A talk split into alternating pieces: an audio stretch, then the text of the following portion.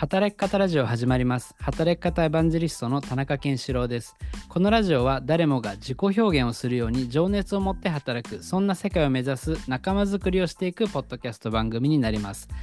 皆さん自己表現していますか？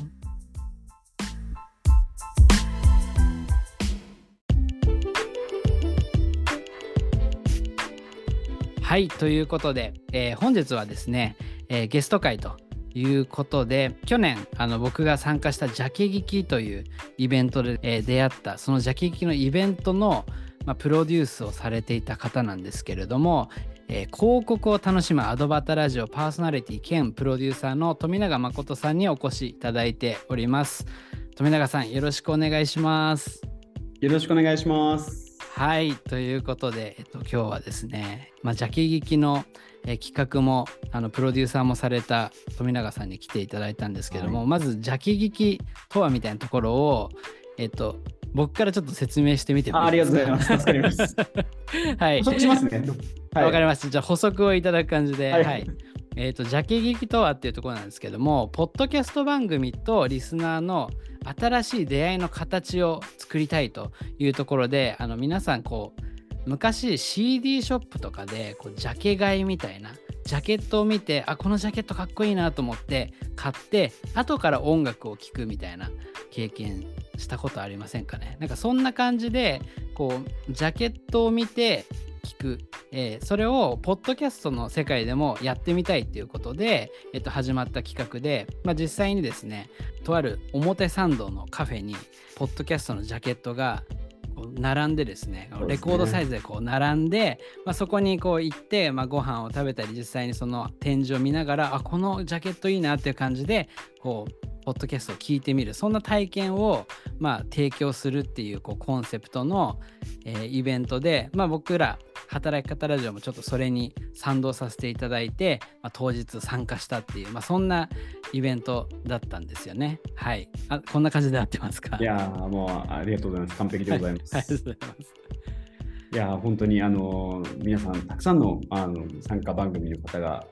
ね、手を挙げていただいてあの本当に盛り上げていただきました。ありがとうございました。はい、いや、本当に素晴らしいイベントで、当日、ポッドキャスト番組何番組ぐらいあれ出たんでしたっけ？まあ、約200おー。番組、はい、ご参加いただきましたね。200番組ぐらいがこう、まあ、レコードサイズでこう壁に貼ってあったり CD サイズでこうたくさん並んでたりっていうところで、まあ、なかなか今までにないこう体験を 僕もなんか実際行ってすごい楽しかったですね。あ、来てくださいましたよね。はい、当日も行ってですね、まあ、そこで富永さんとも初めてお会いできたんですけれどももう2ヶ月前ですからね。あなるほどあっという間でした。でも結構あれ準備は大変だったんじゃないかな まあ、僕一人ではもちろんないんですけど、はい、はい、メンバーと、あの、そうですね、もう、やるぞってなってからが怒涛の日々でしたね。なるほど。あ確かにあのアドバタラジオでもちょっと聞いたんですけども結構やるぞからやるところまでの期間が短かったというか割とこう巻いて企画したんですよね。あの、どうしても、こう、はいジャケ劇という、まあ、今回アートイベントなんですけども、まあ、アートなので、どうしても芸術の秋にやりたいっああなるほど。ていう、こう、はい。特にロジックもなく、ただ思いはそこだよねっていうのではい決めてしまったので、秋中にやらなきゃいけないっていうので、もう本当11月末、ギリギリのタイミングで実施したっていう感じです。なるほどそういう背景があったんですね。12月とか1月にやればいいじゃんっていうお声もたくさんいただいたんですけども、そこはあのちょっと、そうですね、統括プロデューサーのわがままを聞いていただいたという感じです。素晴らしい行動力というかかこういう例えばクラウドファンディングでお金を集めてイベントやるとかなんかはいイベントの企画をするとかっていうのは、結構富永さんは割とよくやられてる感じなんですか？ああ、でも、えっと、今回その会場として利用させていただいたドットコムスペース東京さんで、はいはい。えーそうですね、過去にちょっとお花のイベントやったりとか、あそれは友達と完全に。を何回かやらせていただいたっていうことはあって、あのまあ、今回の会場のこう利用に関しても結構融通を聞いていただいたというところはあります。でもそれぐらいですね。あの別にあのイベンターでもないですし。あイベなんかイベンターなのかなって思うぐらい。違います。全然ですよ。結構じゃああの仲間とこう話しててこういうのやったら面白いんじゃないかっていう感じでこう企画が立ち上がったっていう感じなんですか？そうですね。あの割とこう行ったからにはやるっていうスタンスでいるから多分あ実現ししていることの方が多いのかなと思ってて。おはい、あの、まあ、実行力あるというよりかは、面白そうだからやるっていうのがやっぱ基準にはなってるので、はい。面白そうだからやるって言ってもやると決めたらやるやる。そうです。やると言ったらやる。大事ですよねなるほど、まあ、ただ、その分、ね、関わってくださる方とか、ね、参加いただく方にはいくつかご迷惑をおかけしているとは思うんですけど、はい、一応まあそういうスタンスで、ちょっと今回のジャケーキも実施したという感じですね。うんいや本当にすごいなんか X でも盛り上がっていや、おかげさまでございます。働き方ラジオさんは、あの、ジャケーキの厚労省あそうそうなっていただいて、本当に素敵な投稿ありがとうございました。おありがとうございます。なんかびっくりしました。あのいきなり表彰っていう感じで来てですね、はい、厚労省って言われて、え、な、なになにと思ったんですけれども、ちょっとあまりに嬉しくて、あの一回、あの感想会っていう形で、ああ、そうそうです。拝聴しました、そちらも。あありがとうございます。はい、リサさんと一緒に喜びのコンテンツをですね、あの出したので、ぜひ、まだ聞いてない方は聞いていただければと思うんですけども、はい。運営する側としてはめちゃくちゃ嬉しいエピソードでした。でも結構あの感想会を出してる方もいっぱいいましたよね、うん。僕も他の方聞きましたけれども。なんかあそこまでこうなんていうんですかね。終わった後も盛り上がるイベントって意外と少ないんじゃないかなと思って。そうですね、本当にあの前後で盛り上げてくださっている方がとても多かったので、あのまあ、あと、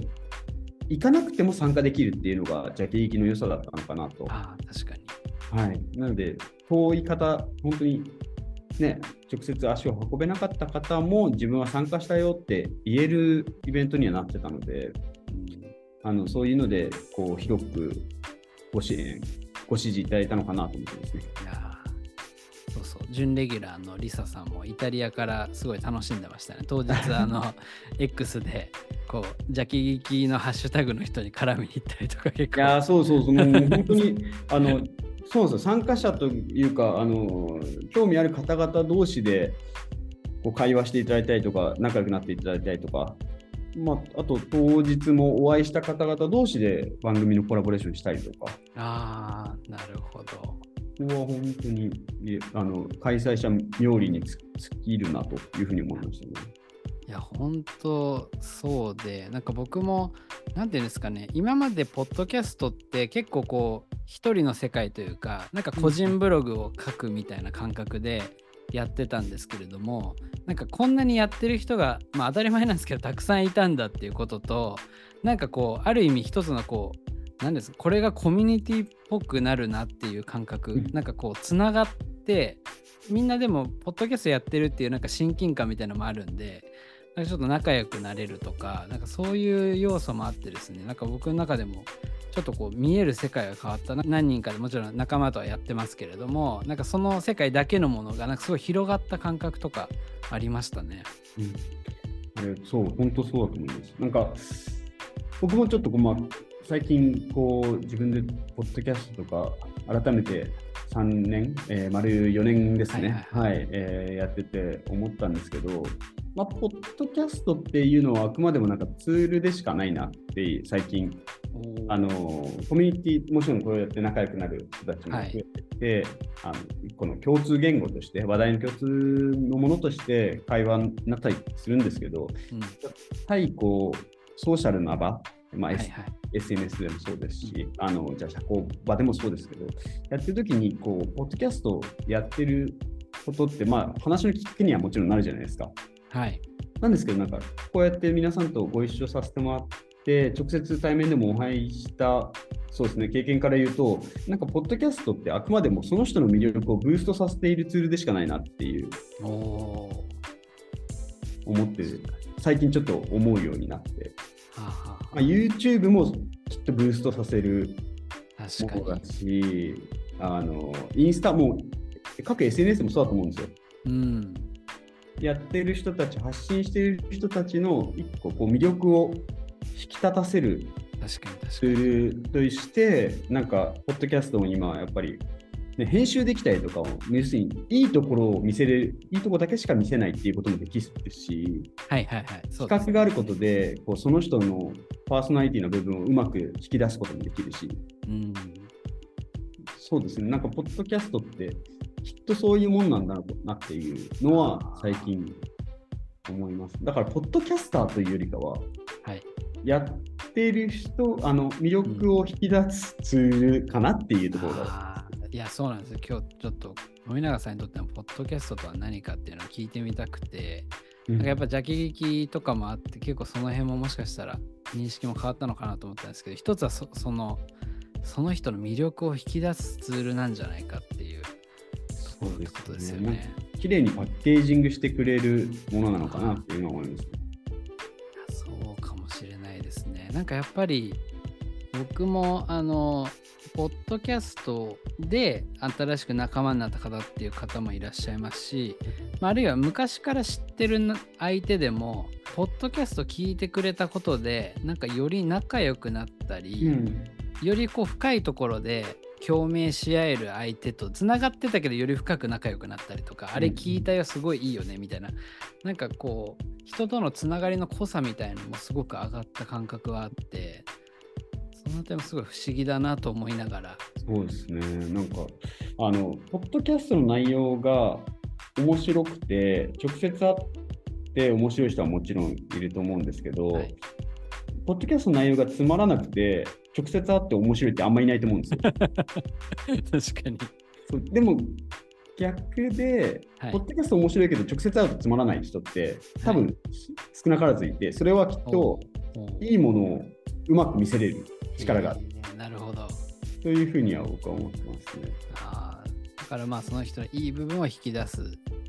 そうですね。いう意味で、はい、長期拡張器みたいな。はいああ、面白いですね。まあ、それは本当、ポッドキャストに限らず、ね、ビジュアルが良かったら、インスタとか、インスタだったり。はい、YouTube とかやれば、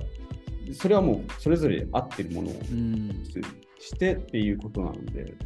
うん、僕はなんか最近、ポッドキャストってそういうもんなんだなという。ああ。だからなんかある意味、プロデューサーみたいな人がこう、ポッドキャストを企画して、そのその人の魅力をより引き立たせるみたいな動きをね、なんか、例えば野村さんだったりとか、そういった方って結構やられてるイメージありますもんね。そうですね、本当にあの良さを引き立たせるっていう。っていうことですよね。はいなんかこれからポッドキャストをこう始めて続けていきたい方にこういう風にやっていくといいんじゃないかっていうことを言うとしたらどういうところなんですかね？そうですね、しないでほしいなっていうところで言うと、うんうん、あの、はけ口にはしないでほしいな。ああはいはい。あのちょっとこう不満だったりとか誰かをちょっとこう非難するような。そうですね、なんかそれって、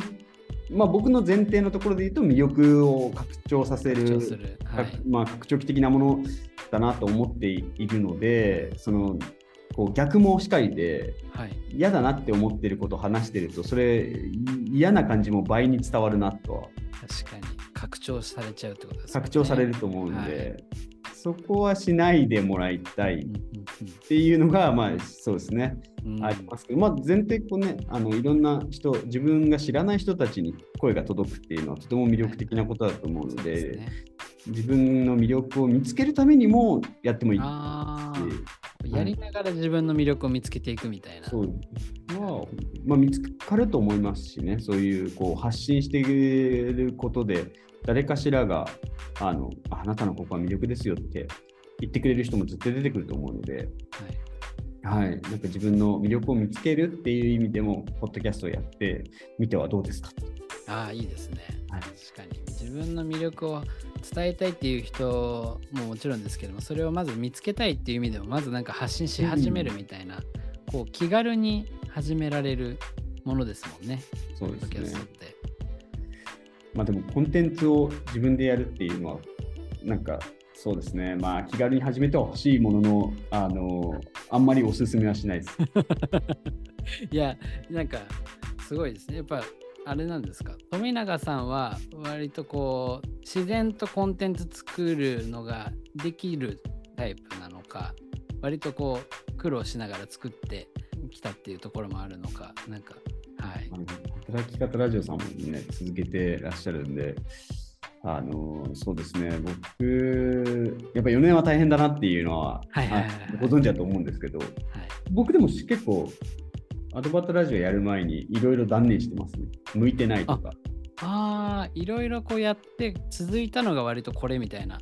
このポッドキャストっていうところもあるんですね。あのそれこそノートを書いてみたりとか、はいはいはい。ツイッターでイラスト描いてみたりとか、あとなんだろう、YouTube、まあ動画はやってないですけど、なんか、こう、できるだけ、こう、なんですかね、あんまりこう稼働せずやれるものっていうのをはいはい。ずっと続けてましたけど、まあ本当に続かず、何も意外な。続かなかった。ですけど、まあ、そのアドバタラジオで言うと、あのパーソナリ僕一人でやってなかっやらなかったので、そこは、はいはいあの。砂健さんが砂健、パあのパメンバーの砂健さんとはい。一緒にやるっていうことで、あるある程度こうやらなきゃいけないっていう自分のこうあなんていうんですかハードルもあったりとか、はい。はいあのまあ自分が思ってることってたかが知れてるあの考えてることってあのこれぐらいだろうなって思っててややれて80%とかはい。20%なんですけどやっぱもう一人こう一緒に考えて主体的にやってくれる人がいるとうん全く知らないベクトルからあのああそれいいですねとか、にうんでこう化学反応があったりするのでそこで続けれたっていうのはあありますね。ーパートナーの影響も結構大きいんじゃないかっていうところははいもう一人でね続けていく人の方がすごいっすよ。そうですね。うん。僕も本当に今年、あ、去年か。去年からより、あの、準レギュラーのリサさんとこう、割と共同運営するようになって、結構大きく変わった感覚はあって、それまであんまりゲストとかも呼んでなかったりとか、もうなんか、なんとかこう3回分一気に取ってとかやってる感じ。まあこなすって感じになっちゃうますそうですね。ちょっとこなす部分もあその次何しようかなみたいな感じだったんですけどもなんか2人でやるようになって確かにあ次あのゲスト呼ぶよは呼ぼうよき話聞きたいとか割とこうなんかワクワクしながらよりやっていけるような感じになったので確かになんか一人で始められるものではあるんですけどパートナーがいるっていうのもあの、まあ、途中からパートナーがね、こう入ってまあ全然それでもいい。いいですよね。はい。でリサさんとかもともとリスナーなんで、あのあ、そうですね。一番のヘビーリスナーで、あのあなぜか国国別のあの視聴割合出るじゃないですか、裏で。はいはい。はい。で、なんかイタリア、なぜか10%ぐらいになってて、あの初期の頃に、なんかこはいはいはい。う、なんでイタリアに10%いるのかみたいなところで、まあ、もともともちろんあの知り合いではあったんですけども、はいはい。あので、これ絶対リサさんだろうなみたいな感じで、でやっぱりなんかもう毎回聞いてるしなんなら同じ回を何回も聞いてるみたいな感じででなんか本当にいろいろアドバイスもらったりとかこううんうんうん。こうそういうフィードバックももらったりとかしながら、まあ、いつの間にかこう一緒にやるようになったっていう感じなんですよね。はい。絶対僕は誰か一人じゃ続けられなかっただろうなっていうのは思いますね。それも続けるコツの一つかもしれないですね。そうですねそういう意味だとあの、もしコンテンツをやりたいなって思ってる人がいて、続くかどうか不安だなっていう人がいるのであれば、やっぱこう誰と一緒にやるか。誰と一緒にやってる時の自分が楽しそうかっていうのを想像、はい、してから、まあ、いろんな人に会ってみて、はい、そこの選球眼を磨いてからやるっていうのもあります。いやーそうですよね。確かに。いや、面白いです。本当にでも一人じゃ絶対続けてらんないと思います。いうことですよね。はい。なんかやっぱ後端ラジオとか、まあ、ジャキ劇も含めてなんですけど、なんかやったことでなんかこう自分の生活とか、まあ、さらに言うとなんか人生とかになんか変化ってありましたか？そうですね。あの、もう本当シンプルなんですけど、はい。友達がめっちゃ増えました。あそれが一番最高だと思ってます。ー確かに。30、今年、えー、30、今年7か。今もう36。7, 7ですね。はいはい。はいこの年で友達って思える人が増えるのってすげえ幸せだなと思ってて。まあ、むしろちょっと友達少ない方なんですけど、ああ、あの、いわゆるこう、なんていうんですかね、遊ぶ友達みたいなのを、そのどんどんこう増やしに行くようなタイプではないってことなんですね。そうですね。あの多分直接お会いした方とかは、あの、はいはい印象としてすごい陽キャじゃんという印象とか、あの明るい人だなって印象を持たれたかと思うんですけど、だからといってあんまりこう、積極的にじゃあ遊び行きましょうみたいな感じでもないんですよ。はいはいはい。まあなんか積極的に誘うタイプの人とね、なんかそうそうではない方いらっしゃいますもんね、確かなんですけども、このはい年になって、あの、本当友達が増えたのは、に。あもうあ、ぶっちゃけ一番ですね。いやー、やっぱり嬉しいですよね。こう50仲間が増えていく。嬉しいですね、本当に。そうあんま大学の友達とか、学校の時の友達とかとや連絡取り取り合ってないですけど、うん。はいはい。で、ジャケ行きの石川さんとか、あのレクリエーションポートの小宮さんとか一緒にやってた、あのはい2人にはもう割と頻繁に連絡します。ああ、やっぱりなんか、学生時代の、学園祭を一緒に作った仲間みたいな、うん。なんかそういう、本当になんか青春時代にあったような友達のでき方をうんできたみたいな感じなんですかね。本当に幸せですね。そう本当に、ポッドキャストやってるのもそう。そうですね。だからゲストに来てくださった方とやっぱ仲良くなったりとかする、め一緒に。ありますね。行ったり、なんかイベント行ったりとか、うんうんうん。誘っていただいたりしますし、そういうこう積み重ねが一番のポッドキャストやっててよかったことかな。ぶっちゃけ、あの、まあもちろん、今ね、あの、スタートしてますけど、ジャパンポッドキャストアワードあで、そうですね。はい。去年のタイミングでノミネートいただいてたりとか、そういう嬉しいお話もあったんですけど、はい。それを差し置いて友達が増えてるのおお、そうなんですね。はい。ノミネートよりも、やっぱりもうそこで仲間が増えたっていうことが一番嬉しいっていう。そうですね、知ってもらったきっかけではあるので、あのそれがき確かに。あのきっかけではあると思うんですけど、うんうんうん。そうですね。確かに。いや、僕もその3年目に入って、なんかはいずっとこう、情熱を持って働く人を増やすラジオですみたいなこと言ったんですけど、そこにこう、仲間作りをしていくポッドキャストですって、ちょうどこう3年目を機に言うように。まあ微妙な違いなんですけど結構それは自分の中では大切でなんかポッドキャストやったことですごい仲間が増えたっていう感覚があって本当まさにおっしゃる通りゲストに呼んだ方もうやっぱりゲストに呼ぶとこういろんな深い話とかもいろいろ聞くので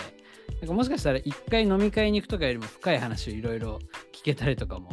するし、あとはまあ純粋にリスナーさんとうん。もなんか割と深い関係でこう仲良くなってっなんか本当に仲間作りができるツールだなっていうのはうんあのやってみて思いましたね。そうですよね、なんか本当に会う前に、ね、エピソード聞いとけば、その人のなんとなくあ話そうそうそう。はい。わかりま。す。やりますよね。名刺代わりになりますよね。いや、本当そうなんですよ。名刺代わりになる